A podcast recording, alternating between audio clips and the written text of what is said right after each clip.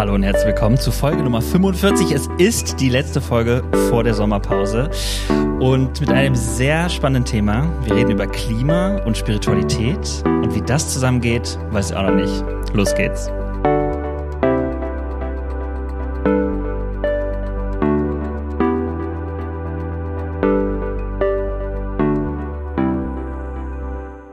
Und zu Gast ist Oskar. Hi Oskar. Moin Dennis.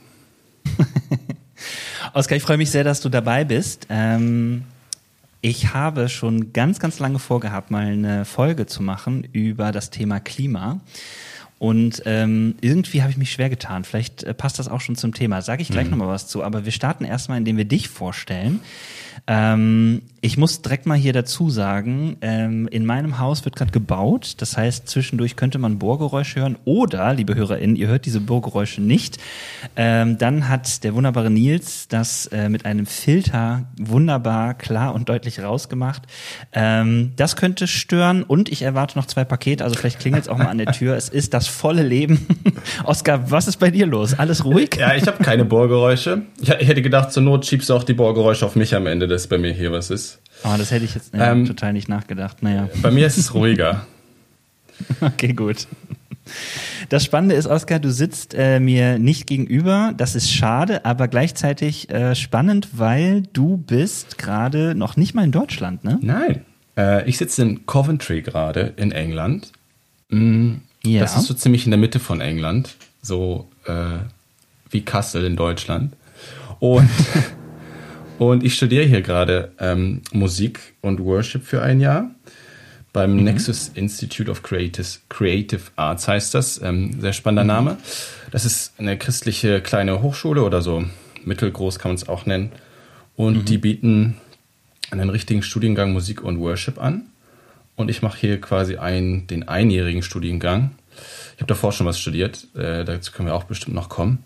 Äh, mhm. Ja, und jetzt ist schon Ende des Semesters auch fast hier. Ähm, ich habe viel erlebt, ähm, viel gelernt. Äh, und bald geht es auch schon wieder zurück nach Deutschland. Ja, ähm, Coventry, witzigerweise ein Gast äh, aus meiner kleinen Immer-Sommerrunde ist genau dort auch schon mal gewesen. Also irgendwie ähm, ist hier, entsteht hier eine Connection. Ähm, da ging es tatsächlich auch um Worship. Das heißt, ähm, ja, irgendwas, irgendwas scheint da zusammenzuhängen. Ja, das. Aber ja? Ja, das spricht vielleicht für den Ort hier, ich weiß nicht. Ja, das, äh, der, der Stefan. Ähm, genau. Den kenne ich ein bisschen. Witzigerweise, ähm, also wie ich hier hingekommen bin, ist eigentlich eine spannende Geschichte, weil ich habe Werbung auf Instagram gesehen. So ganz klassisch. Oh. Äh, da hat er mir gezahlt, also Nexus hat dafür gezahlt, dass ich Werbung sehe, ja. Und natürlich mit all den Algorithmen, äh, wussten die, dass ich nach meinem Studium noch auf der Suche nach was bin. Habe ich mir das hier angeguckt. ja. Und dann habe ich auch durch Zufall gesehen, Stefan Schlag habe ich da schon auf Instagram gefolgt dass der hier Lecturer ist, also ähm, Dozent. Und dann habe ich den kontaktiert ja. äh, und gefragt, hey, äh, kannst du mir ein bisschen was mal dazu erzählen, was ihr da eigentlich macht, ähm, was das hier ist in Coventry? Und mhm. der hat mich so ein bisschen eigentlich in die Richtung hier gelenken können. Okay. Ja, cool. Das heißt, der hat dich quasi äh, ran Hattest du schon Unterricht bei ihm? Nee.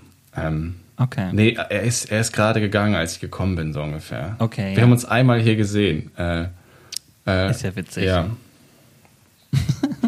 okay, man muss jetzt dazu sagen, du hast schon viel über Studium gesprochen. Du bist, ähm, bevor du angefangen hast, da ähm, zu studieren, ähm, ausgebildeter Theologe. So kann man das sagen, ne? Ja, das stimmt. Ich habe fünf Jahre studiert, Theologie in Elstal. Mhm. Das ist ja auch schon öfter gefallen, was Elstal ist. Theologische Hochschule Elstal, Ausbildungsstätte ja. der Baptistinnen. Und da habe ich äh, fünf Jahre Bachelor-Master studiert. Ähm, mega Sache, kann ich allen Leuten empfehlen. Elstal, super Studienort. Und bin auf dem Weg, Pastor zu werden. Mhm. Mhm. Habe so nach dem, ich sag mal so, ich habe vor dem Studium gesagt, ich, ich schaue, wo es mich hinzieht, ob es genau Pastor wird und ich habe ja noch fünf Jahre Zeit. Dann sind fünf mhm. Jahre auch schnell umgegangen. und dann habe ich gesagt, ah, ich muss doch mal ein bisschen gucken, wie, wie ich eigentlich meine Rolle sehe und wo eigentlich, eigentlich noch was investieren will. Ich bin noch sehr jung, ich bin jetzt 25, ich mhm. muss direkt noch nicht in Dienst starten. Und so kam ja. das, dass ich nach Elster gesagt habe, äh, ich will noch mehr machen, ich will noch mal ein bisschen tiefer wo einsteigen. Cool. Ich habe ähm, einen kleinen Fun-Fact über uns. Ähm, ich habe dich empfohlen bekommen. Äh, da gehen Grüße raus an meine neue KollegInnen, oh, yeah. äh, die äh, gesagt haben: Boah, du musst unbedingt mal den Oscar in den Podcast holen. Und ich, ja, klar, ey, Oscar kenne ich, ne? Und dann ist mir nochmal aufgefallen, Du bist witzigerweise in meinem Insta-Feed, weil äh, wir irgendwann mal, kannst du dich erinnern, auf einem, das war so ein Mitarbeitendenfestival, ja, da sollten ja. wir irgendwann mal ähm, im Raum umhergehen und irgendjemand anhalten und ein Foto machen mit jemandem, den wir nicht kennen und dann Werbung für ein Jugendfestival machen. Ja. Und da haben wir beide uns getroffen. Ja, ich erinnere mich äh, leicht daran. Es, ja, ja, es war äh, in Hannover, ne? Äh, ja, ich ja, schon. Und dann in dieser, diesem Gemeinderaum. Und dann, ja, haben wir ein Selfie gemacht. Selfie gemacht, genau. Da waren wir noch jung und knackig. Ja, voll. Jetzt ähm, gucken wir auf viel Geschichte und Theologiestudium zurück. Voll, voll. Aber das kann auch knackig sein. Dinge haben sich geändert. Genau. Ja, genau. Ähm, sag doch noch mal eben, also zu Beginn erstmal die Frage, was ist dein Lieblingsgetränk im Sommer? Ah, das ist, glaube ich, einfach ein äh, gutes Pilz, ein Bier. Ähm, ja? Das, ja, das, das gehört dazu bei mir.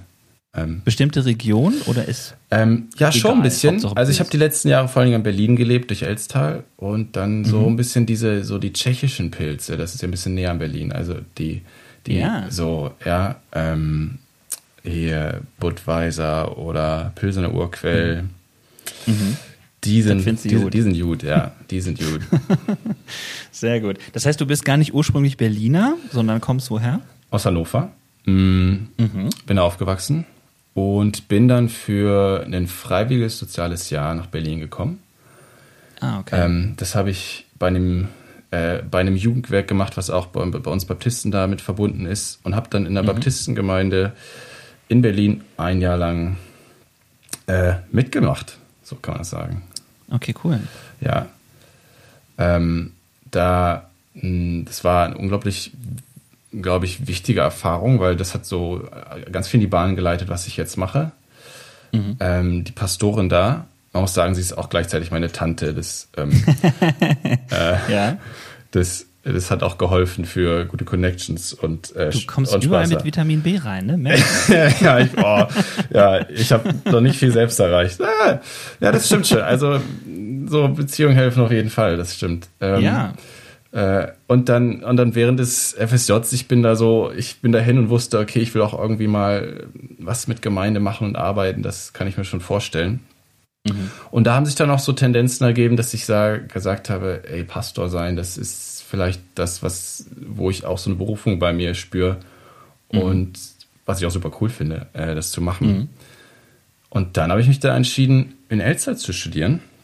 Und das lag praktischerweise auch direkt äh, in der Nähe. Äh, es, das hat auch seins dazu beigetragen.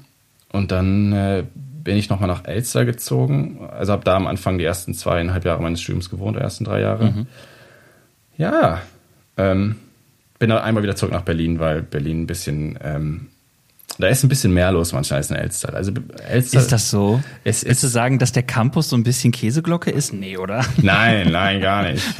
ja, ich, ich, ich würde sagen, ich, ich habe das genau richtig gemacht, weil ich habe so zwei Jahre ein bisschen Bubble und äh, da mhm. zusammenleben und im Sommer Volleyball spielen, wann immer man das will. Aber habe auch äh, immer guten, gute Berlin-Connection gehabt, weil ich viel in meiner Gemeinde gemacht habe. Und dann, dann konnte ich immer so ein bisschen aus dem Ganzen raustauchen, so abends, wenn ich da wieder nach mhm. Hause gefahren bin. Morgens wieder rein. Äh, ja. das, das, hat, das hat sich gesund angefühlt für mich auf jeden Fall. Ja, ich muss auch sagen, ähm, ich habe da ja auch studiert an der Theologischen Hochschule und ich war zu einer Zeit da, da war der ganze Campus total ausgefüllt. Da war so, ein, so eine Hochzeit, da sind irgendwie über 100 Studierende gewesen, meine ich. Auf jeden Fall ähm, ist das, hat das auch wirklich was, dieses Campusleben, dass man, ähm, wie du sagst, ne, ähm, Volleyball spielt und setzt man sich an Rand und redet mal eben drüber, ob man eigentlich glaubt, dass Paulus den Epheserbrief geschrieben hat oder nicht, solche Sachen, so ganz krasse, existenziell wichtige ja, Themen. Ja.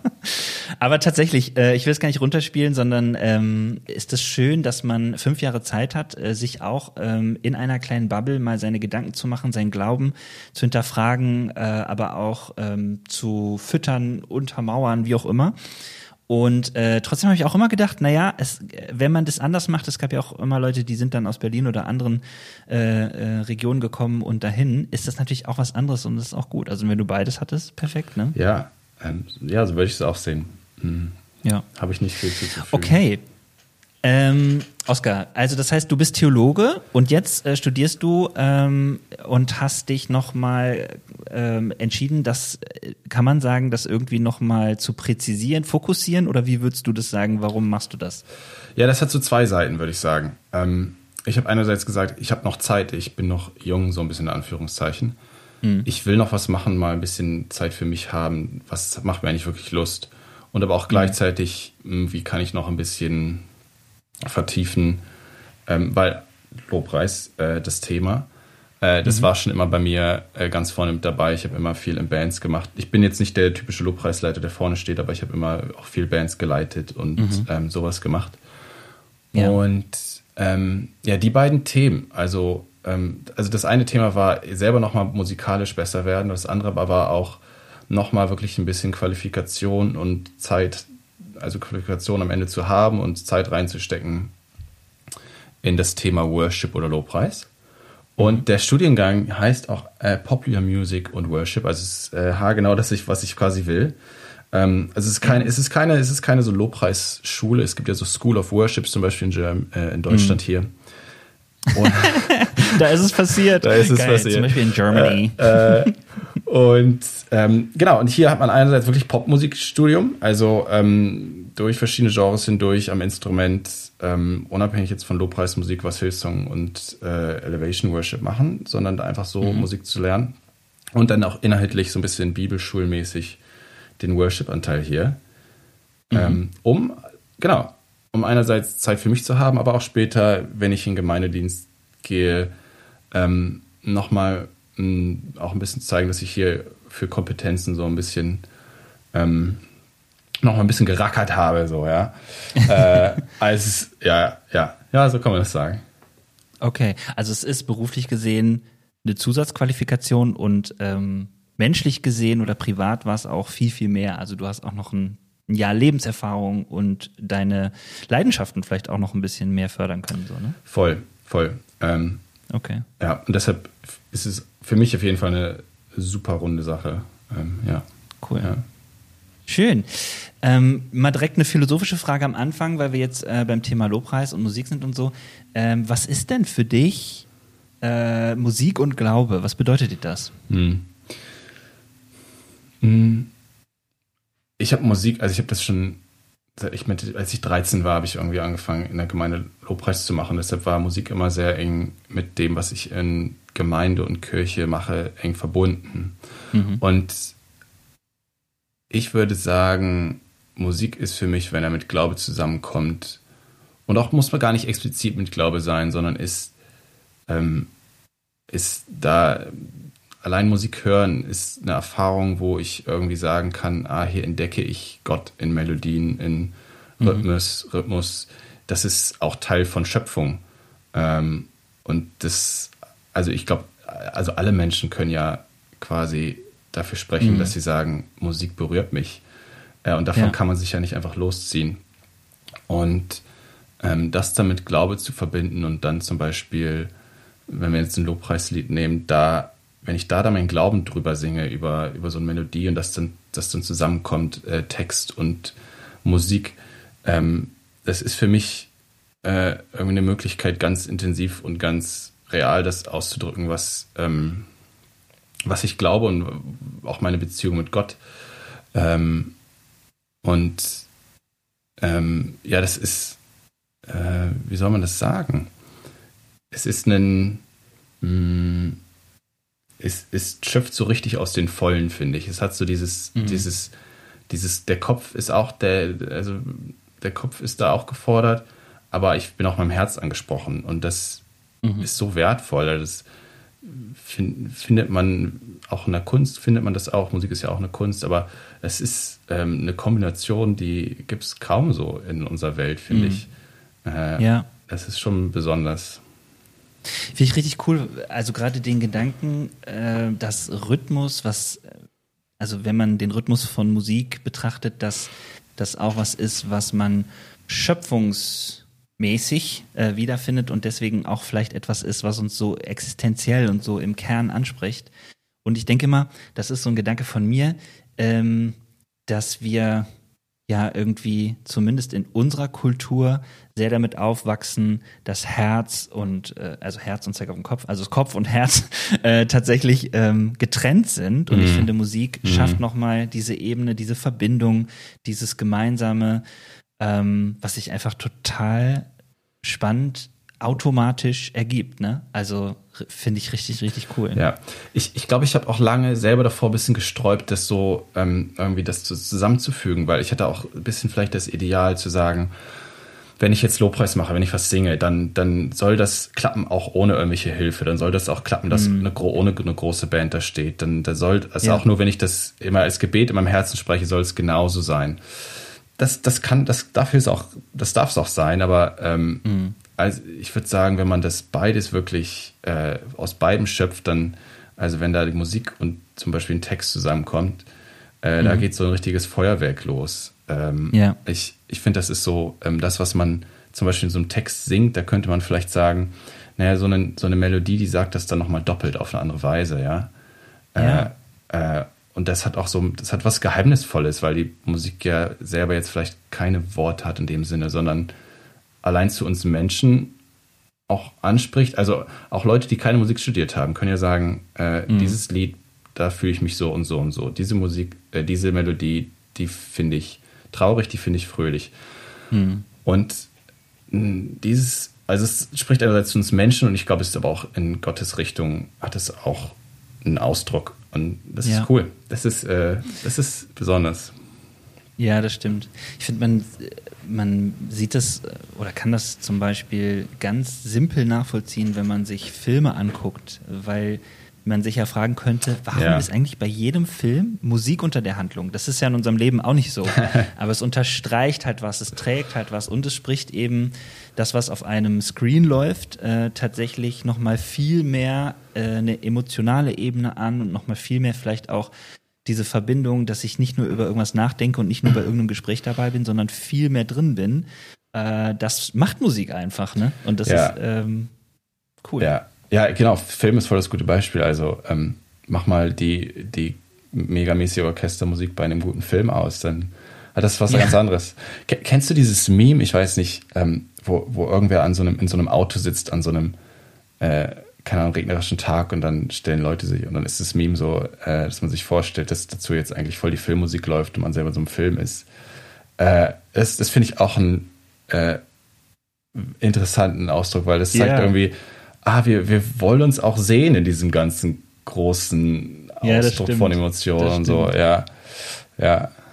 Ja, vor allen Dingen, genau, weil man nämlich dann auch sagt, ähm, oh, das ist, läuft ja hier gerade wie im Film. Also wenn man das sagt, dann ist es voll, dann ist es weit, dann ist es ganz. Ja. Ja, das ist The Power of Music, aber wir wollen ja sprechen über die Verbindung von Musik und beziehungsweise Spiritualität und auch Klima. Und ja. das wissen wir jetzt noch gar nicht. Warum ist denn Klima für dich ein Thema? Ähm, ja, ich habe gerade mal drüber nachgedacht. Ich weiß gar nicht, wie das zum Thema geworden ist. Wahrscheinlich einfach, weil ich, ich würde heute sagen, ne, weil es einfach Thema ist. Ja. Mm, ähm, ich habe, ich glaube einerseits, so, ich, also ich habe so die letzten Jahre in Berlin gewohnt, bevor ich hier war. Da äh, kommt man einerseits um so ein Thema Klimawandel, da in so einer äh, links versifften Bubble, äh, da kommt man da auch gar nicht so richtig drum herum. Das, ähm, deshalb ist es vielleicht mein Thema geworden. Aber äh, wo das ganz konkret geworden ist, ist, ähm, ich habe meine Masterarbeit darüber geschrieben. Mhm. Ähm, da ging es darum, ähm, äh, was Menschen, also schauen wir uns mal den Klimawandel an, Menschen haben inzwischen Angst davor. Es gibt Menschen auf der Welt, die fürchten sich mhm. richtig davor, was passieren könnte oder die, mhm. die trauern äh, sogar um die Erde schon, ja. Ähm, und Frage meiner Masterarbeit war, diese Menschen, die da jetzt schon so empfinden, da dieser ähm, Herausforderung, aber auch dieser Gefahr gegenüber, äh, mhm. was kann eigentlich der christliche Glaube da für Hoffnung aufmachen? Und also ganz konkret, wie kann eigentlich Auferstehung mhm. da eine Perspektive machen? Okay. Ähm, ja, das, das hat erstmal so eine ganz individuelle Ebene. Mm. Mhm. Mm, soll ich da schon drauf eingehen? Das ist. Ähm ja, also genau, ich, mich interessiert das natürlich, warum. Äh, das heißt, mhm. das ist ja auch eine Antwort, du hast dich damit beschäftigt so. Ähm, erzähl mal, was ist, also in deiner Masterarbeit, du hast gesagt, äh, dir ging es um so eine Art Bewältigung ja. von ja. diesen Gedanken. Ja, also genau, das kann ich auch nochmal gut connecten, wieso ich das auch selber, also ich habe auch bis die Masterarbeit, muss ich auch sagen, für mich selber geschrieben. Ähm, mhm. Also das ist ja auch ganz klar, ähm, weil im Idealfall läuft das so. ja. ja, aber auch diesen Zuspruch irgendwie selber gesucht, ähm, weil so ich auch irgendwie verfolgt habe, was so WissenschaftlerInnen sagen und ähm, ähm, so ich das verstanden habe, ist es echt, sieht es mega schlecht aus. Und, mhm. Und in meiner Masterarbeit, ähm, da habe ich viel über einen Theologen dann geschrieben, der heißt Jürgen Moltmann. Der ist mhm. äh, so in den 60ern ganz bekannt geworden, weil der so ähm, das Thema Hoffnung und Auferstehung ganz groß gemacht hat und das eigentlich so gesagt hat, das ist eigentlich das, mhm. das Licht, in dem so der gesamte christliche Glaube steht, nämlich in dem, in dem Wissen und in dem Vertrauen, dass eines Tages äh, also Jesus auferstanden ist und das heißt, mhm. das, äh, das Leben endet nicht mit dem Tod, also unser ähm, physischer Tod ist nicht das Ende und mhm. ähm, und andererseits, dass auch tatsächlich in unserem Glauben wir, wir sagen, äh, diese gesamte Welt wird auch eines Tages äh, neu gemacht werden durch Gott. Also in der Bibel, in der Offenbarung heißt es so dann, es wird einen neuen Himmel und eine neue Erde geben. Also die beiden kommen zusammen und ähm, alles wird transformiert, tatsächlich so wie äh, es wird heil gemacht, ja. Mhm. Ähm, und wenn man das ähm, und dann habe ich in meiner Masterarbeit quasi, also vor allen Dingen mit Hilfe dieses Jürgen Moltmanns, der da viel drüber geschrieben hat, und der sagt quasi, ähm, also in seinem Kontext ist zum Beispiel ganz viel ähm, Atom, atomnukleare Bedrohung so, ja. Äh, mhm. Das ist nochmal anders als Klimawandel, aber so, ja. also auch die, die Angst, also wenn irgendwer auf den Knopf drückt heute Abend oder morgen früh, dann mhm. ist es, dann könnte es echt vorbei sein. Mhm. Und, und, aber der, so, und jetzt könnte man ja sagen, naja, uns Christinnen ist, äh, äh, naja, dann sterben wir halt morgen, aber dann äh, stehen wir mit Christus auf und kommen irgendwie in den Himmel und das äh, mhm. ist jetzt so mittelmäßig unser Problem. Und er sagt, äh, und er sagt, äh, nee, eigentlich ist unser ganzes Leben jetzt schon verwandelt von dieser Hoffnung, weil ähm, wenn wir wissen, dass äh, quasi es ewiges Leben gibt, dass es neues Leben gibt, mhm. ähm, dann haben wir keine Angst vor dem Tod und können jetzt schon in diesem neuen Leben leben. Also wir werden noch mhm. einen physischen Tod sterben, aber wir können jetzt schon äh, in dieser Hoffnung leben. Also mhm. ähm, es macht einen Unterschied, ob man ähm, so lebt, als ob in 70 oder 50 oder weiß nicht wie viele Jahren alles vorbei ist. Mhm. Ähm, oder ob man der Gewissheit ist, ey, egal was passiert, ähm, es geht weiter, ja. Also es geht mhm. weiter, so das ist, finde ich, irgendwie ein gutes Wort. Mm, und, und das, äh, das schafft Hoffnung hier. Und er verbindet das dann auch ganz klar mit, äh, mit Schöpfung, mit der Natur, in der wir leben. Und er sagt, also wenn wirklich, wenn das wirklich echt ist mit dieser Auferstehung, dann heißt mhm. es nicht einfach nur, dass da irgendwie eine Seele oder sowas dann am Ende in den Himmel kommt, Mhm. Also in den Himmel kommt, kann man ja auch äh, sich viel drüber streiten, was das, äh, das, was, was, das, heißt, was das heißt. Ähm, es heißt ja eigentlich ein neuer Himmel, eine neue Erde, alles wird eins. Das ist ja eigentlich das mhm. Verrückte. Ähm, und, und er sagt, ähm, nee, ähm, wenn es wirklich das, wenn es wirklich neues Leben gibt, dann ist auch jedes, jeder Teil unseres Lebens davon betroffen und wird neu sein und auferstehen quasi. Und dazu gehört auch, dazu gehören Beziehungen, dazu gehört Natur. Und wenn man das sieht, dass auch die, dass auch diese, diese Welt, ja, das steht ja so quasi mhm. in Offenbarung, neue Welt, ähm, ähm, wenn die neu sein wird, dann gibt es jetzt schon allen Grund, auch sich für diese Welt jetzt schon einzusetzen, weil es ähm, die, auch die neue Welt sein wird, in der wir leben werden. Und das ist ein verrückter Gedanke, wenn man sich das eigentlich mal so äh, äh, länger drüber nachdenkt, ja. dass man so darüber redet, dass irgendwann alles neu wird. Ähm, aber es ist auch äh, der befreiendste Gedanke, finde ich, den man so haben kann. Ähm, ähm, er sagt so, das ist, das ist das geliebt, wir können wirklich das Leben hier lieben, äh, weil es das Leben ist, auch das, das, das wir in Zukunft auch haben werden nach dem Tod. Mhm. Ähm, es ist nicht, es wird ein neues Leben sein, aber es wird unser Leben sein. Ähm, und was heißt das für Klimawandel jetzt? Äh, das heißt, all die Zerstörung, die es vielleicht geben wird, äh, oder die es gibt, schon gibt, mhm. die ist echt, klar. Ähm, das heißt, einerseits, ähm, ähm, nee, ich fange mal anders an. Das, das heißt, wir ähm, müssen, könnten uns voll dafür einsetzen, weil wir diese Welt äh, lieben, weil sie die, weil es diese Welt ist. Ja. ja. Ähm, aber wir können auch Hoffnung haben, dass es nicht das Endgültige ist, sondern dass genau diesen Amazonas-Regenwald, diesen, äh, diese Mangrovenwälder, äh, dass das quasi, das, das habe ich auch so geschrieben, glaube ich, dass das neu sein wird und dass es mhm. nicht irgendwelche Abholzung und irgendwelche Erwärmung das alles für immer zerstören wird. Und da sagt er, dass das, das, das hat wirklich Kraft, uns äh, stark zu machen, dass wir uns dafür einsetzen und dass wir, auch wenn es total schlecht aussieht, wir bis ähm, wir quasi bis zur letzten Minute oder wie, wie auch immer man das sehen will, äh, eigentlich eine Kraft und eine Hoffnung haben, äh, die, die, uns, die uns motiviert, in dieser Welt zu leben und die, diese Welt zu lieben. Okay. Ja. Ist es richtig verstanden, dass Jürgen Moltmann dich inspiriert hat, wegzukommen von diesem Gedanken, ach naja, irgendwann ist eh das Ende und danach geht es für mich ja gut weiter, zu eigentlich ist die Hoffnung schon jetzt da, schon längst da und ich empfinde aus meinem Glauben heraus eine Kraft, das Neue, de, den, den Himmel auf Erden hier zu schaffen und da mache ich mit. Ja und nein. Also ich hatte davor, ich war davor noch nicht, nicht ganz auf diesem Trip, würde ich sagen. Das, äh, das war nicht. ähm, aber als ich das gelesen habe, wie der das formuliert und ähm, das hat mich schon auch ein bisschen vom Hocker gehauen, so dieser Gedanke, ach so, äh, Auferstehung ist nicht nur irgendwas, was kommt, das kommt irgendwann so, ja, das ist mhm. schön und das ist, äh, das ist ja toll und das, das macht auch ein bisschen Hoffnung so, ja, mhm. sondern dass es wirklich eigentlich der, der, der Pfeil so voll zurückschießt, das, das, das trifft mich im Hier und Jetzt so, ja. Also das, ja. das, das verändert doch jetzt mein Leben hier, ja. ähm, wenn ich das wirklich ernst nehme. Äh, und das, das fand ich, das finde ich einen krassen Gedanken. Und den, den, ehrlich gesagt, ich verliere den auch manchmal. Also wenn ich so im Alltag mhm. oder wenn ich, ähm, dann, dann lebe ich nicht in dieser Hoffnung so ganz. Ähm, mhm. dann, dann bin ich irgendwie nur auf heute fokussiert. Das, das ist auch okay.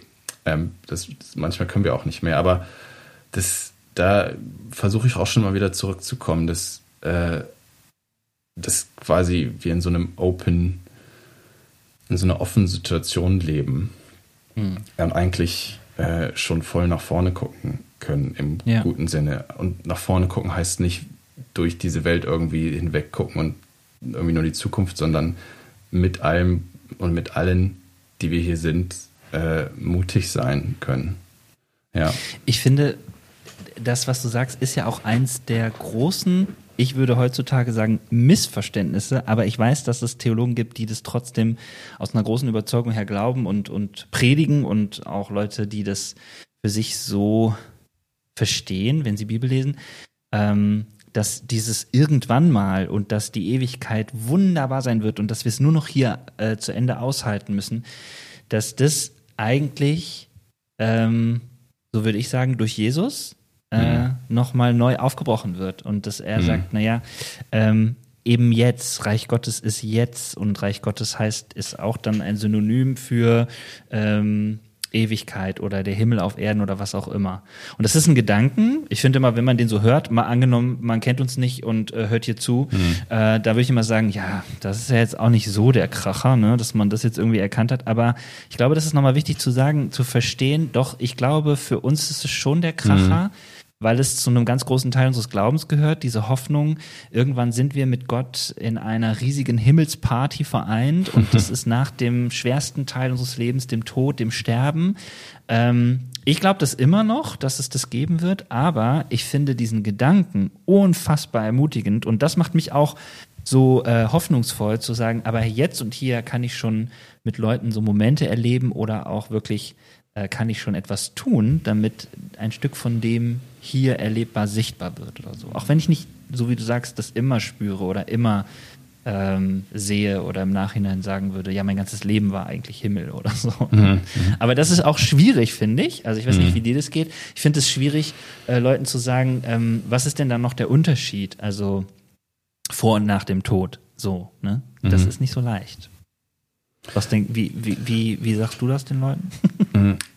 Also erstmal zu diesem, dieser christlichen äh, Tendenz zu sagen, mhm. wir nein, das ist das irgendwas, was kommt.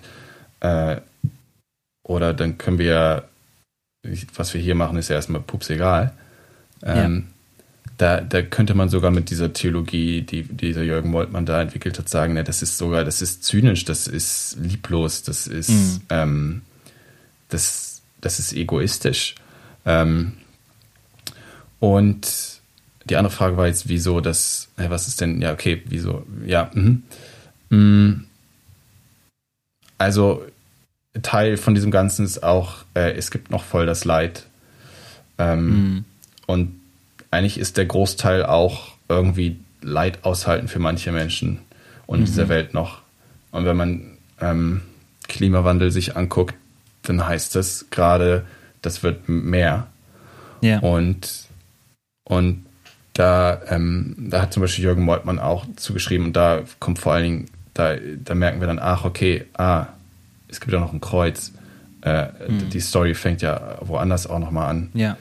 Ähm, und mit, mit, und da heißt es, glaube ich, zu wissen, was, nicht, nicht nur glaube ich, sondern das, da, da geht es darum zu wissen, okay, äh, dieser Gott der Gnade, der ist auch in dieses Leid gekommen. Mhm. Ähm, und das, und das ist jetzt total wichtig, das zu wissen, mhm. dass Jesus da ist, aber auch, dass wir mit Menschen sind, zusammen sind, die leiden. Ähm, das ist Teil, auch vielleicht Teil dieser, die, des, des Christ, des äh, Teil davon, ähm, Christlich, Christ zu sein mhm. oder Christin. Ähm, ja. Ähm, es ist nicht einfach äh, hoffen und transformiert werden und alles neu. Ja, ja. ich, ich glaube, so könnte man das antworten, ähm, weil auch, auch, auch diese Menschen, die sagen würden, naja, was ist denn, denn was ist denn jetzt noch der Unterschied zwischen, ob jetzt das bald kommt oder jetzt irgendwie schon uns transformiert? Mhm. Die wissen doch auch, ähm, es ist noch schwierig, ähm, es ist noch ja. nicht alles da, ja. Das finde ich, also ich, es klingt wirklich kompliziert, finde ich, wenn man das mhm. das erste Mal hört. Und dafür gibt es ja auch sowas wie Theologie, dass man sich in Ruhe damit auseinandersetzt und Leute, die das echt schlau auch aufschreiben, damit man da nochmal ja, durchgehen kann und trotzdem runtergebrochen. Und ich finde, da ist zum Beispiel auch dieses aktuelle Thema Klimagerechtigkeit und Klimawandel äh, ein gutes Beispiel, weil ein Beispiel äh, zum Beispiel, also aus meiner, ähm, aus meiner letzten Woche, es gab jetzt ähm, den Bundesrat. Mhm. Äh, das ist die Versammlung von allen baptistischen Gemeinden in äh, Deutschland, die gemeinsam sich treffen und dann äh, miteinander versuchen, gemeinsam Dinge auf den Weg zu bringen, sich gegenseitig zu inspirieren, auch vielleicht Entscheidungen zu treffen, die für alle gelten und trotzdem hat jede Gemeinde ja auch ihre eigene Möglichkeit. Aber was ich spannend fand, es gab da einen Antrag äh, über unseren Campus, worüber wir gerade mhm. geredet haben, nämlich, dass dieser Campus klimagerecht wird und da gab es immer so eine Zahl. Und diese Zahl war 2030. Mhm. Ähm, und dann wurde miteinander gerungen. Die einen sagten, wir wissen gar nicht, ob wir diese Zahl einhalten können. Ähm, es ist irgendwie so ein Gedanke, der, wir können so einem Antrag nicht zustimmen und es uns auf das Jahr 2030, also bis 2030 ist der Campus ähm, klimaneutral, da können wir nicht zustimmen, weil wir es nicht wissen. Aber wir machen uns auf den Weg. Also das war eigentlich das schöne Ergebnis, dass man gesagt hat, wir prüfen das jetzt richtig offiziell und machen es auf den Weg. Und ich habe gemerkt in der Diskussion, ähm, war dann irgendwann die Rede von 2030 könnte ja ein Ziel sein. So ein Ziel, wo man sich, auch wenn es vielleicht hochgesteckt ist, trotzdem ähm, hinbewegt und sagt, ja, wir machen das jetzt so. Ne? Und ähm, ich habe einen Gedanken gehabt, nämlich, naja, ich weiß gar nicht, ob Ziel das richtige Wort ist, weil ich gedacht habe, es ist auch irgendwie eine Deadline, so. Alles, was ich mhm. über das Klima momentan verstanden habe, ähm, ich habe einige Vorträge in letzter Zeit dazu hören können, die auch wirklich richtig, richtig gut waren von Leuten, die äh, echt Ahnung haben. Ein Mensch, der die Bundesregierung äh, in der Sache berät. Und äh, Leute, die ganz klar sagen, also wenn wir das in den nächsten Jahren nicht auf den Weg bringen, beziehungsweise auch wirklich, wirklich äh, zum Beispiel CO2-Ausstoß verringern, dann gibt es diesen Point of No Return, dann kippt auf einmal etwas in unserer Atmosphäre und in unserer ganzen, ja, im, im, im ganzen Klima, ähm, was wir nicht wieder zurückdrehen können. Und auch das hört sich alles erstmal schön objektiv an. Aber jetzt komme ich zu dem Punkt, den ich sagen will. Dahinter steht, dass es unglaublich viel Leid geben wird, wenn wir uns jetzt nicht ähm, mobilisieren. Und das ist nämlich das, wo ich einhake, dass ich so denke, boah, es ist echt krass, dass wir eigentlich darüber reden, wir müssen jetzt etwas tun, damit ähm, wir Leid verhindern. Und trotzdem ist dieses Thema so groß und wir haben gar nicht so richtig die Idee, wo können wir da anfangen und müssten nicht die PolitikerInnen das machen, so ne, habe ich überhaupt Verantwortung, was kann ich tun? Und gleichzeitig mahnen sehr viele schlaue Menschen, die sich damit auseinandersetzen, wenn wir jetzt nichts tun, dann ist irgendwann zu spät so. Und genau das ist es, wo wir Botschaften und auch so eine Energie brauchen, die sagt, ja, es ist furchtbar, ja, es ist kompliziert, ja, es ist ähm, unter Umständen auch beängstigend, aber irgendwo muss diese Kraft herkommen und diese Hoffnung, dass wir es schaffen können. Und das ist das, wo ich jetzt äh, einhacke bei dir, äh, weil ich merke, das hätte ich nicht, wenn ich so eine Einstellung hätte, naja, so nach mir die Sintflut, ne? Also das äh, mhm. äh, passiert dann halt, ähm, ich weiß ja dann, wo ich bin, ich bin dann halt gerettet und so, ne? Mhm. Dann ist es halt so. Ja. Ja, das ist krass. Da, da kommen auch, wenn du das erzählst, da kommen an sich auch voll viele Dimensionen gerade zueinander, so, ja. Ja. Also so, und unsere irgendwie, ich bin ja auch bei den Baptisten, unsere, äh, unsere irgendwie kirchenpolitischen Sprache und Dimensionen, dann wirklich wissenschaftliche Fakten, dann irgendwie, was ist machbar, was ist nicht. Politische hm. ist jetzt, geht es jetzt hier um Politik oder geht es um, was wir auf dem Campus entscheiden? Ähm, ich wollte mal zuerst äh, da einsteigen, ähm, ja, was ist äh, eigentlich unsere Hoffnung? Und das würde ich auch, äh, genau, das, das ist einmal so zwei Sachen. Irgend, ich glaube, wir brauchen, irgendwer muss uns auch die Bilder an die Wand malen, mhm. zu sagen, ey, wenn wir nicht handeln, ist das so und so. Und da sind wirklich viele WissenschaftlerInnen auch aktiv. Im Journalismus ähm, gibt es da teilweise eine große Lücke. Also man muss ähm, sagen, da ähm, eine Frau, Sarah Schumann, die ist Journalistin, die macht gerade ganz viel und ist mit Wissenschaftlerinnen unterwegs. Und die hat selber erlebt, wie in ihren quasi äh, ihre KollegInnen dieses Thema teilweise auch gar nicht gut behandeln können und ähm, mhm. das teilweise nochmal immer zu sehr als B-Seite irgendwie oder als zweiter Artikel manchmal erst, wenn es wirklich hart auf hart kommt, auf irgendeinem Zeitungswebsite ist. Und ähm, also ich einerseits braucht es äh, so Bilder, die uns ganz klar deutlich machen, hier, wenn wir das jetzt nicht machen, äh, mhm. dann passiert das und das. Äh, mhm. Und da gibt es ja wirklich Prognosen, ähm, so und so viele Leute sind dann in fünf Jahren Hungersnot hier, Überflutung da. Mhm. Ähm, und da habe ich das Gefühl, da, da sind wir auch gesellschaftlich noch auf ganz teilweise verschiedenen Leveln, wie, wie sehr wir uns, dass wir uns ranlassen, ja. Mhm. Ähm, ich, ich würde sagen, ich verstehe das meiste und bin auch mhm. up to date und habe und habe selber aber noch manchmal mir fehlt noch manchmal das Bild. Also manchmal springt das so aus wieder meinem Fokus ähm, raus, wenn ich mir so, wenn ich so meinen Alltag oder so habe, dann zu überlegen, ähm, eigentlich ist es gerade richtig eng. Also es gibt WissenschaftlerInnen, die bekommen Depressionen, wenn sie, weil sie darüber mhm. nachdenken. Also, mhm. ähm, also selbst so, also wie real ist uns diese tatsächlich diese wissenschaftliche ähm, Faktizität? Ähm, mhm. ähm, ja, da, da müssen wir, glaube ich, einerseits, und da passiert voll viel, also du hast ja gesagt, du hast schon ein paar Vorträge angeguckt, äh, mhm. man findet da was gut, das ist auf, alles voll gut aufbereitet. Ja, und dann, und dann kommt dieser Teil, ähm, ja, mit, mit welcher Energie machen wir das eigentlich? Ähm, mhm. Und was machen wir eigentlich? Hm, ich würde sagen, und das ist auch spannend in der Klimabewegung, also in der von KlimaaktivistInnen, ähm, hat es auch so ein bisschen so einen Turn gegeben in den letzten Jahren. Es war ja viel Fokus, also am Anfang auch darauf, auch auf individuellen Konsum zum Beispiel, ja. Mhm. Ähm, ähm, wo dann, wo es dann ums Fliegen geht, ums Fleischessen, um Fortbewegung, also Auto und so. Mhm. aber äh, die, die Einsicht wächst, das ist keine Einsicht, sondern die, die, die Dringlichkeit wächst mehr und mehr, dass sie sagen, äh, dafür haben wir jetzt keine Zeit mehr. Also mhm. wirklich so, wir haben jetzt keine Zeit mehr darüber so zu diskutieren, ob irgendwer zu viel fliegt oder nicht. Wir müssen jetzt politisch was machen. Ja. Ähm, und, ähm, und dann und dann ist es, äh, und das ist auch echt gar nicht einfach gerade, weil da, da kommen wir schnell an unsere Grenzen. Äh, mhm. Ja, also ja und nein.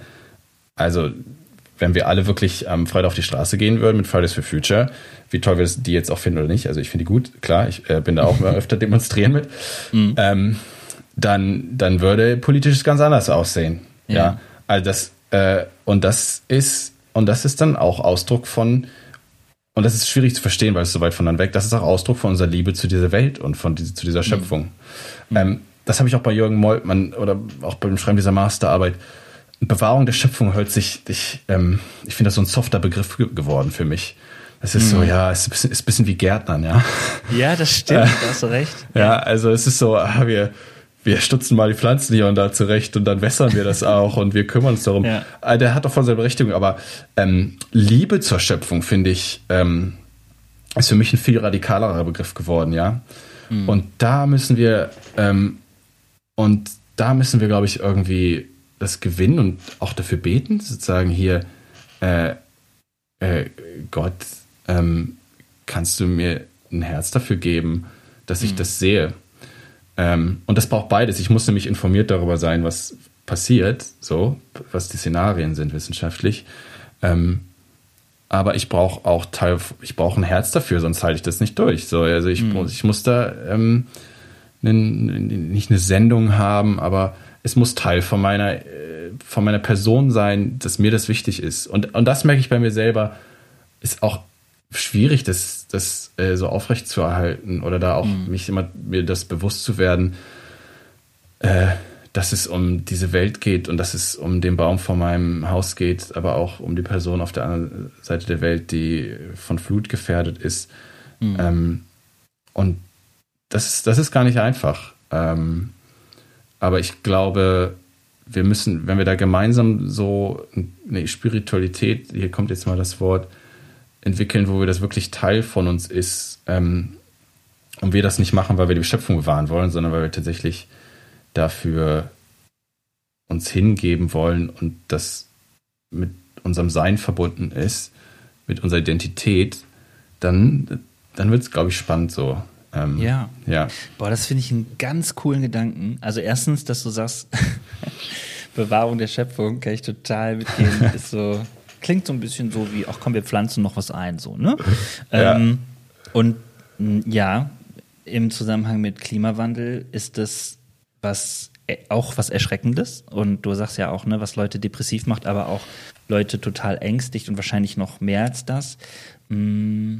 Und mir fällt gerade auf von dem, was du sagst, wenn ich ähm, wenn ich mich mit Klima beschäftige, so wie wir schön sagen, hm. dann ist es ja auch nur ein Teil. Und die Spiritualität, über die wir vorher gesprochen haben, die legt uns eigentlich nahe zu sagen, lass es doch noch mehr werden als das. Es geht nicht nur um eine Meinung. Und das ist häufig, finde ich, das Problem, wenn man mit Menschen spricht, dass sie das Gefühl haben, es ist nicht nah, es ist weit weg. Ähm, das, was ähm, motiviert, häufig sehr stark motiviert, sowas wie Leid oder so etwas zu tun, wenn es eng wird, ist noch gar nicht spürbar. Ähm, und eigentlich wollen wir das ja auch bewahren, also wollen wir das ja abwenden. Ähm, also wie kann es anders gehen? Und da könnte man natürlich jetzt Wege suchen und das wäre eine Spiritualität, die die Schöpfung ganz neu in den Blick nimmt. Also alles, was geschaffen ist, alles, was uns auch Lebensraum ermöglicht und so weiter. Finde ich einen ganz coolen Gedanken. Also mhm. zu sagen, ja, genau, so würde man, wenn man die Schöpfungsliebe in den Blick nimmt, auch bei Leuten vielleicht so eine Kraft freisetzen von, deswegen lohnt es sich, jetzt hier zu investieren. Nicht nur, weil du das Leid abwendest, sondern auch, weil es aus dir herauskommt und du sagst, es ist einfach nicht gut, so mit Schöpfung umzugehen. Und ähm, weil ich sie liebe, mache ich das anders. So. Ja. Und das Spannende ist ja auch, dass in, der, in den Naturwissenschaften, ähm, ich habe das ein bisschen von meiner Schwester, glaube ich, gelernt, die ist, die hat, kann man auch mal übrigens einladen, die hat Umweltwissenschaften und Politikwissenschaften studiert. Ja. Und die, die hat, da habe ich mal drüber geredet und die hat mich mir da, glaube ich, mal mich ein bisschen aufgeklärt, na, wie sehen wir uns Menschen denn eigentlich, Natur und Mensch, wenn wir jetzt diese zwei Wörter nehmen, ähm, dann, dann, wie, was für ein Bild haben wir da eigentlich im Kopf? Sind das so zwei nebeneinander so? Sind das zwei mhm. Dinge, die nebeneinander passieren? Und das ist eigentlich nicht Realität, also, äh, sondern wir sind ganz mitten in dieser Natur eigentlich drin. Wir sind Teil mhm. davon. Und wir können nicht sagen, das hier ist Natur, also wir können auch nicht sagen, das hier ist eine Großstadt und mhm. äh, bei dieser Stadtgrenze wachsen dann Bäume und hier ist Natur. Ja. Ähm, ähm, sondern dass das tatsächlich uns als Teil dieses Ganzen zu verstehen. Mhm. Äh, wir sind ein unglaublich einflussreicher Teil, das muss man einfach mal sagen. Äh, mhm. Also ich, das ist auch verrückt eigentlich. Ich hab, es gibt auch so eine Grafik, wie viel Nutztierhaltung wir eigentlich auf dieser Erde betreiben. Also yeah. es gibt, es gibt, es gibt ja eine Biomasse, also quasi, wenn du alle, alle lebenden Wesen dieser Welt auf eine Waage legst, mhm. äh, da heißt es jetzt mal Biomasse, dann haben wir da, ich glaube, äh, ist, ich habe jetzt nicht nachgeguckt, aber ist, die, die, die Dimension stimmt auf jeden Fall. Wir haben, ich glaube, also acht Milliarden Menschen, sind wir mhm. doch, oder sieben, acht, es, es, es, wird, es wird immer mehr. Ja, ich sag mal äh, ja. ja, so, das sind, glaube ich, äh, 30 Prozent, 40 Prozent dieser Biomasse. Mhm. Dann haben wir, ich glaube, ich bin schon optimistisch, 10%, 5, ich sag 5%, ähm, sind Tiere, die tatsächlich freilebende Tiere, die so, ähm, mhm. ähm, die nicht Menschen gehören. Und der Rest, ah, jetzt habe ich mich, jetzt habe ich verkalkuliert, was waren das, 65% oder so, äh, sind Nutztiere, die wir, ja. die wir quasi äh, züchten und in Stellen haben. Und das ist und das musst du dir mal vorstellen, wie viel Futter die brauchen und wie viel. Ja. Ähm, und dann siehst du mal, was wir, was wir für einen Einfluss auf Natur haben. Also ja. ähm, wir sind Teil dieser Natur un, unausweigerlich. Ähm, aber wir sind ziemlich, hinterlassen ziemlich großen äh, Eindruck. Ähm, und da müssen wir uns mal wieder ins Gleichgewicht setzen. Also da müssen wir mal sehen, in welchem Verhältnis wir eigentlich zu dem Rest von dem Ganzen, von dieser mhm. Erde sind. Mhm. Und was ist eigentlich unser Platz? Ähm, ja. Ja. Ist auch interessant, ne, dass es am Ende von solchen Gedanken und auch Ergebnissen ähm, oft darum geht, ähm, an welchen Stellen wir uns vielleicht nochmal mit eigenem Verzicht beschäftigen sollten und auch, wer hat wie viel Raum. Also das ist ja eine mhm. Form von Gerechtigkeit, die wir gar nicht äh, auf dem Schirm haben, weil sie manchmal auch viel zu groß ist und die Zusammenhänge super komplex. Aber es hilft ja nichts. Ähm, ich habe auch mal vor Jahren irgendwie gehört, ich weiß nicht, ob diese Zahl noch stimmt, dass wir ein Drittel unseres Brotes ähm, überproduzieren. Also das ist mhm. quasi einfach, damit es das Angebot ist. Wenn ich denke, boah, ein Drittel, das ist echt heftig. Also ja. Das wird dann weggeschmissen, so im besten Fall irgendwie verfüttert, aber auch das löst das Problem nicht so, ne? Und jetzt kann man ja sagen, ja gut, dann machen wir das halt weniger und so. Aber irgendwann habe ich auch kapiert, dass gerade was Klimawandel und ähm, die ja, das Abwenden davon angeht, dass das auch alles zusammenhängt. Also, ne, oft sagen ja Leute, hä, was hat das jetzt mit den Nutztieren zu tun? Das hat was damit zu tun, dass man ähm, ja äh, Felder braucht, um Nahrung für die Nutztiere herzustellen und äh, diese Felder ähm, legt man dann da an, äh, wo eben vorher Wälder waren und so weiter. Das ähm, führt dazu, dass wir weniger CO2 umwandeln können und und und und und. Mhm. Ähm, und diese Zusammenhänge zu verstehen ist das eine, aber dann eben auch darüber vielleicht erstmal cool zu bleiben und zu sagen, okay, wir müssen da was tun. Und wer macht es jetzt und wie kriegen wir das sortiert? Das ist nicht einfach, aber da braucht es mhm. eben mehr als, ja, da habe ich jetzt mal was drüber gelesen, so, ne? Das mhm. ist schon so. Ja. Ähm, du hast ja äh, gesagt, dass du dich da schon lange mit beschäftigt hast und du hast immer mal auch diese Spiritualität hineingebracht. Was tust du denn äh, persönlich, äh, um dieses ganze Klimawandel, vielleicht abzuwenden, äh, diesen ganzen Klimawandel abzuwenden oder wie setzt du dich da ein? Mal ganz konkret. Hm. Ja, ähm, ich wünschte, ich könnte jetzt ganz viele Dinge sagen. Ähm, ich gehe auf Demos, vor allem als ich noch in Deutschland gelebt habe, ähm, da habe ich das dann regelmäßig mehr oder minder gemacht, mhm. weil ich glaube, das ist tatsächlich auch, ähm, das ist auch, muss man sagen, politisch ähm, einer der großen wichtigen Dinge, die ich glaube, ich glaube, das sollte man auf jeden Fall machen, wenn man mhm. für dieses Thema einsteht, dann ähm, dann ist es ein wichtiger Teil. Hier ja. habe ich jetzt das nicht so viel gemacht, weil es auch kaum hier, wo ich gerade lebe, tatsächlich Demos gibt, leider.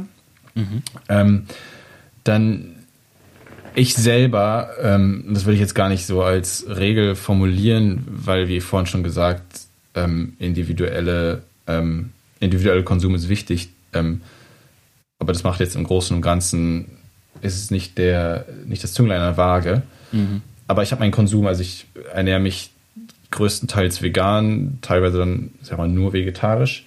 Mhm. Ähm, ich fliege nicht mehr seit ein paar Jahren, also mhm. versuche das so gut wie möglich zu vermeiden ich fahre Zug so gut es geht.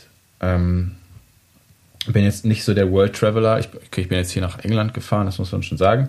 Mhm. Aber auch, hier auch, bin ich auch im Zug hingekommen und so. Und das ist, ähm, das ist für mich jetzt gar nicht eine, eine To-Do-Liste, die Leute machen müssen, sich bei Klima, also diese individuelle Konsumentscheidung, um was zum Klima zu machen. Das ist für mich tatsächlich so ein Ausdruck von, äh, ich will irgendwie so leben, dass es, dass ich dass ich Raum lasse für andere auch zu leben, ja. Mhm. Also ähm, das ist tatsächlich Ausdruck von dessen, dass ich glaube, das ist Gottes geliebte Welt und die ähm, und ich will hier nicht alles kaputt hauen. Ja. Ähm, und das Kaputthauen ist ja auch quasi so gesagt, ich bin ja nicht der Kaputthaut, sondern mein Konsum irgendwo, auf, irgendwo anders auf der Welt mhm. macht der Dinge kaputt. Ähm, das ist tatsächlich irgendwie, das ist für mich auch spirituell, das äh, würde ich einfach mal sagen. Ah, okay. Zu sagen, ähm, dass äh, so zu leben, dass es dass ich nicht zu viel hinterlasse. Jetzt könnte man, muss man aufpassen, dass man nicht auf diesen Begriff ökologischer Fußabdruck kommt. Der, der, ist ja schon richtig, aber ich weiß nicht, ob du das kennst, der ist ja von dem Ölkonzern BP eingeführt worden. Ähm, Ach echt? Um, nee, das wusste ich nicht. Ja, der ist ähm, vor, ich weiß nicht wie vielen Jahren, als das Klimathema aufkam, äh, haben sich alle Umwelt- äh, NGOs auch irgendwie angeeignet und haben irgendwelche Rechner in, ins Internet dafür gestellt. Aber der ist vom BP eingeführt worden, um irgendwie Leuten das Gefühl zu geben, mit ihrer eigenen Konsumentscheidung können sie den Klimawandel mhm. retten und nicht ja. die großen fossilen äh, Konzerne auf der Welt sind dafür schuldig. die müssen äh, nichts machen. Ähm, nee, nee. ja, genau. Ähm, aber ich persönlich finde das total wichtig, trotzdem ähm, da quasi keinen Riesenabdruck zu hinterlassen. Ja. Ähm, ja. Mm, und sonst, und darüber hinaus würde ich sagen, mm, ich, da wo ich auch irgendwie in Gemeinde aktiv bin, versuche ich das zum Thema zu machen. Ich weiß, wenn ich, wenn ich als Pastor arbeiten werde, äh, will, ist, wird es auf jeden Fall Teil von dem sein, wo ich, ähm, ich sag mal, Bildung anbiete, aber auch äh, predige. Ähm, ja, weil das für mich unausweichlich dazugehört. Ja. Mhm. Ja, sehr spannend. Ich hätte dich nämlich jetzt noch gefragt, und wo kommt da die Spiritualität dann rein, so? Weil, also einerseits denke ich oft, mh, hm, ich habe gerade, ich habe zum Beispiel überlegt, ob ich dir überhaupt die Frage stelle, was machst du persönlich so? Weil mhm. Äh, mich hat es auch äh, auf vor kurzem war so eine Konferenz, wo ich dabei war und da bin ich tatsächlich selber sehr ins Nachdenken gekommen, auch über meinen eigenen Konsum und ähm, bin mit diesem Gedanken unterwegs. Ähm, äh, was, also ist es nicht dran, vegetarisch zu leben? So, ne? Das ist das mhm. eine. Mhm. Und das andere ist aber auch, dass ich ähm, ich suche auch noch nach mehr. Ich suche noch nach mehr, was man äh, tun kann. Und dann habe ich irgendwie gedacht, ach Dennis, weißt du was? Nee, eigentlich gibt's ganz viel. Also es ist mittlerweile mhm. auch so einfach, da irgendwie an Informationen zu kommen, was man tun kann. Es geht nicht darum, ähm, dass man keine Möglichkeiten hätte oder gar keine Ideen, sondern es geht wirklich mehr darum, wo kommt die Motivation her, was ist diese Energie? Und da ja. sind wir bei Spiritualität. Ne? Ja. Ist das denn für dich, wenn du jetzt an äh, zum Beispiel Musik denkst, also du hast ja diese Verkopplung auch gesagt, ist es denn für dich ähm, etwas, was auch im und mit Musik vorkommen sollte? Oder lebst du das vielleicht auch so schon? Mhm. Ich glaube, es soll auf jeden Fall vorkommen. Mhm. Ähm, es gibt nur noch nicht viel. Ja. Äh, also wenn man jetzt mal von Texten, wenn man jetzt auf Texte schaut. Ja. Ähm, also es gibt säkulare, äh, so Klimaaktivisten in der Musik, klar. Mhm. Aber wenn man jetzt auf Glaube und Musik, also Spiritualität, Musik und Klimawandel, ja. dann gibt es noch nicht so viel. Ähm, und ich glaube, was da reingehört, ist, ähm, ist einerseits ein Ausdruck von ähm, wir, also so ein Bekenntnis auch, wir wollen uns quasi, wir wollen uns kümmern. Mhm. Und da habe ich in meiner Masterarbeit auch ein sehr interessantes Buch gefunden. Das ist von Leuten aus England gewesen, mhm. ähm, wo christliche Men äh, Christinnen, die haben äh, die auf verschiedene Weise sich mit dem Klimawandel beschäftigen und ähm, davon betroffen sind, also aus der ganzen, also es wurde aus Leuten aus England initiiert, genau, und dann haben sie internationale Beiträge da. Ähm, und das ist unglaublich bewegend, äh, mhm. weil die da, weil da schon so eine richtige Trauer stattfindet, teilweise auch um das, was schon, mhm. ähm, was schon kaputt gegangen ist. Ähm, mhm. Ja. Äh, und das fand ich krass, also auch so eine Einstellung, wow, und wir, wir, wir klagen echt vor Gott und wir bekennen unsere Schuld. Krass. Ähm, ja. Also wirklich so ein Schuldbekenntnis schon. Ja. Das, das hat mich sehr bewegt. Ähm, in dem Buch fand ich es spannend, da, da, denen fiel es echt schwer, irgendwie Hoffnung reinzubringen, weil sie echt, weil die so nah dran dem Thema mhm. sind. Weil die, da waren WissenschaftlerInnen dabei, TheologInnen, mhm. ähm, ganz viele andere Leute.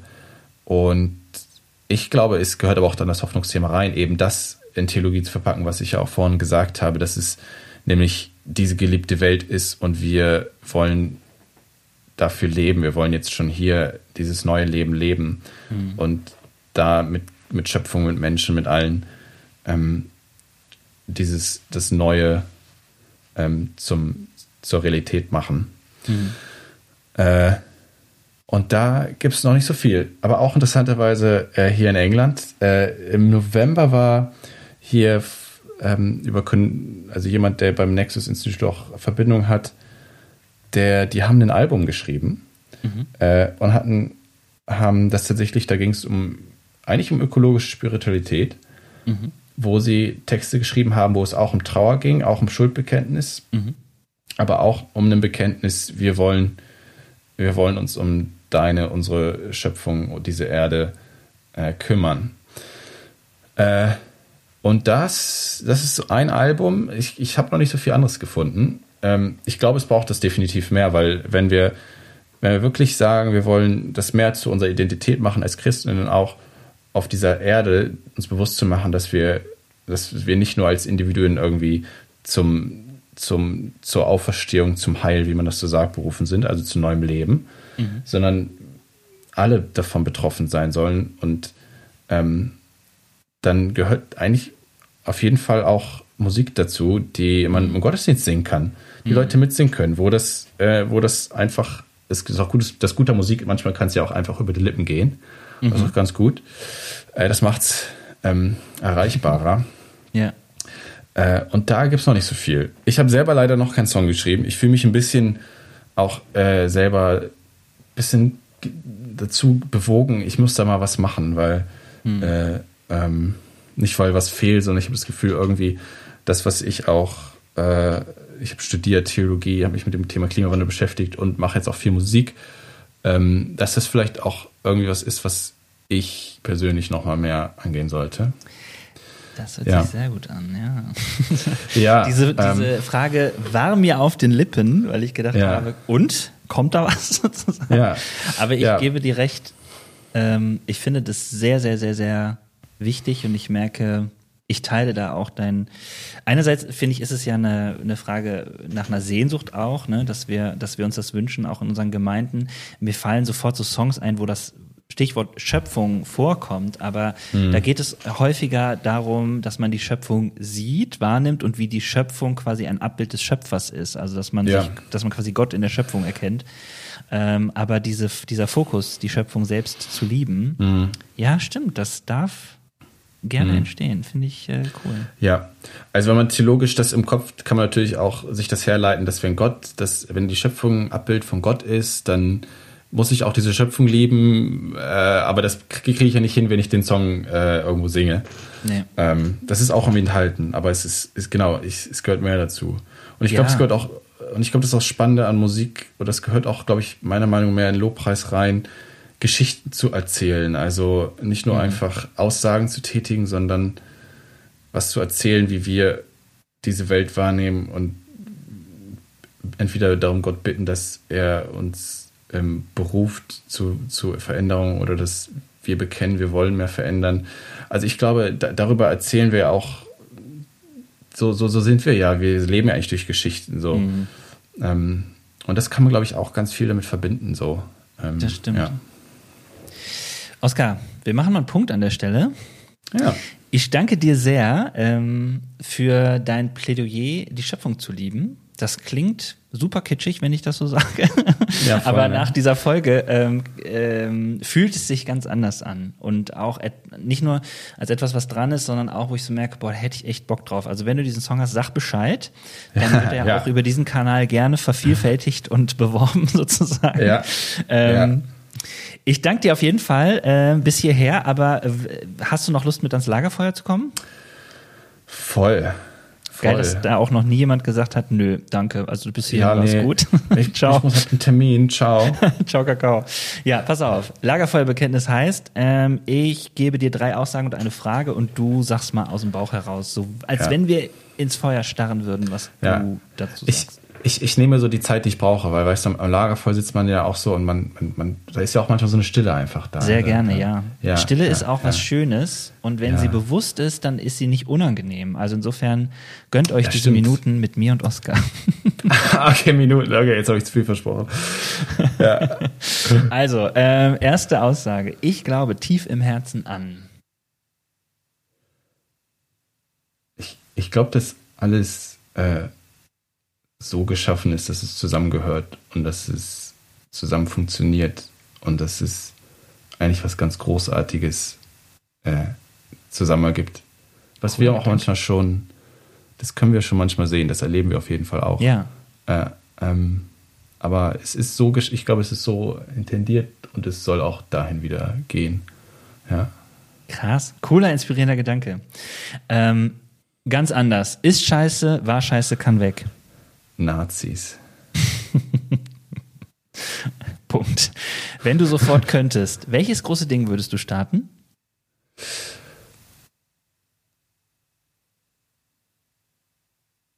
Ähm, ich würde ganz viele MusikerInnen zusammenholen und wir schreiben ein Album. Oh ja, stell dir mal vor, zu diesem Thema. Ja. Eigentlich müsste man das mal machen. Ruf doch mal den Stefan an. Der hat sofort. Ja. Der, der ist sofort dabei, würde ich jetzt mal schätzen. Stefan, ja, cool. kommentier mal. okay. Ähm, ich hätte Bock auf einen Drink mit. Mm. Mm. Äh, Rob Bell. Das ist so ein, das ist so ein kennst vielleicht, das ist so ein uh. Prediger, Sprecher Pastor. Aus, äh, aus Pastor aus USA. Ich glaube, das ist ganz witzig, mal mit dem Drink zu trinken. Ich glaube, das wäre mega deep. Ich würde mich dazusetzen. Bin großer ja, Rock cool. Bell-Fan. Ich ja. habe schon ähm, Andachten von dem gehört, die wirklich nicht mehr aus dem Kopf gehen. Die, das hat ja. mich mega inspiriert. Der ist auch, ja. der ist auch umstritten, das muss man auch sagen, so, ne? Voll. Mhm. Aber ich, ähm, boah, ja, da hätte ich auch Lust drauf. Ich würde mal wissen, was mit dem gerade los ist. Ich weiß gar nicht, weiß gar nicht, was der so macht. Naja. Der, der, ich, ich kann es dir sagen, der, der tourt gerade, der hat eine neue Tour, mit der tatsächlich. Ah. Der ist sogar, kommt nach Europa bald. Okay. Ja, vielleicht versuchen wir mal mit dem irgendwas. Wir, mal, wir können ja mal so ein Pilzken mit dem trinken. Ja, Pilsener Urquell mit Rob Bell, ja. genau, sehr gut. Ey, Oskar, ich habe das Gefühl, ich hätte tatsächlich locker noch eine halbe Stunde dranhängen können ähm, mit dir und weitersprechen. Ich bin aber sehr gespannt, wie es weitergeht. Ähm, ich freue mhm. mich sehr, mit dir mal eine Klimafolge gemacht zu haben und überhaupt. Ich habe ja am Anfang gesagt, mir ist das ähm, schwer gefallen, weil ich auch so vom Gefühl mhm. her noch nicht sortiert war, aber diese Verbindung zu, wie kann es konstruktiv werden, ist, äh, finde ich, durch deine ganzen Gedanken bei mir total deutlich geworden. Und da freue cool. ich mich total drüber. Und danke dir, dass du das hier geteilt hast und ja, dabei schön. warst. Super gerne. Ähm, danke auch an die Einladung. Äh, Shoutout auch an Markus Brot, äh, der mich hier hingeschubst hat. Ja, ja, gerne. Genau. Und ähm, dann sehen wir uns entweder bald in Deutschland auf irgendeinem Treffen, wo wir noch ein Selfie machen müssen. So. Ja, auf jeden Fall. Das machen wir. Mach's gut. Ciao. Tschüss.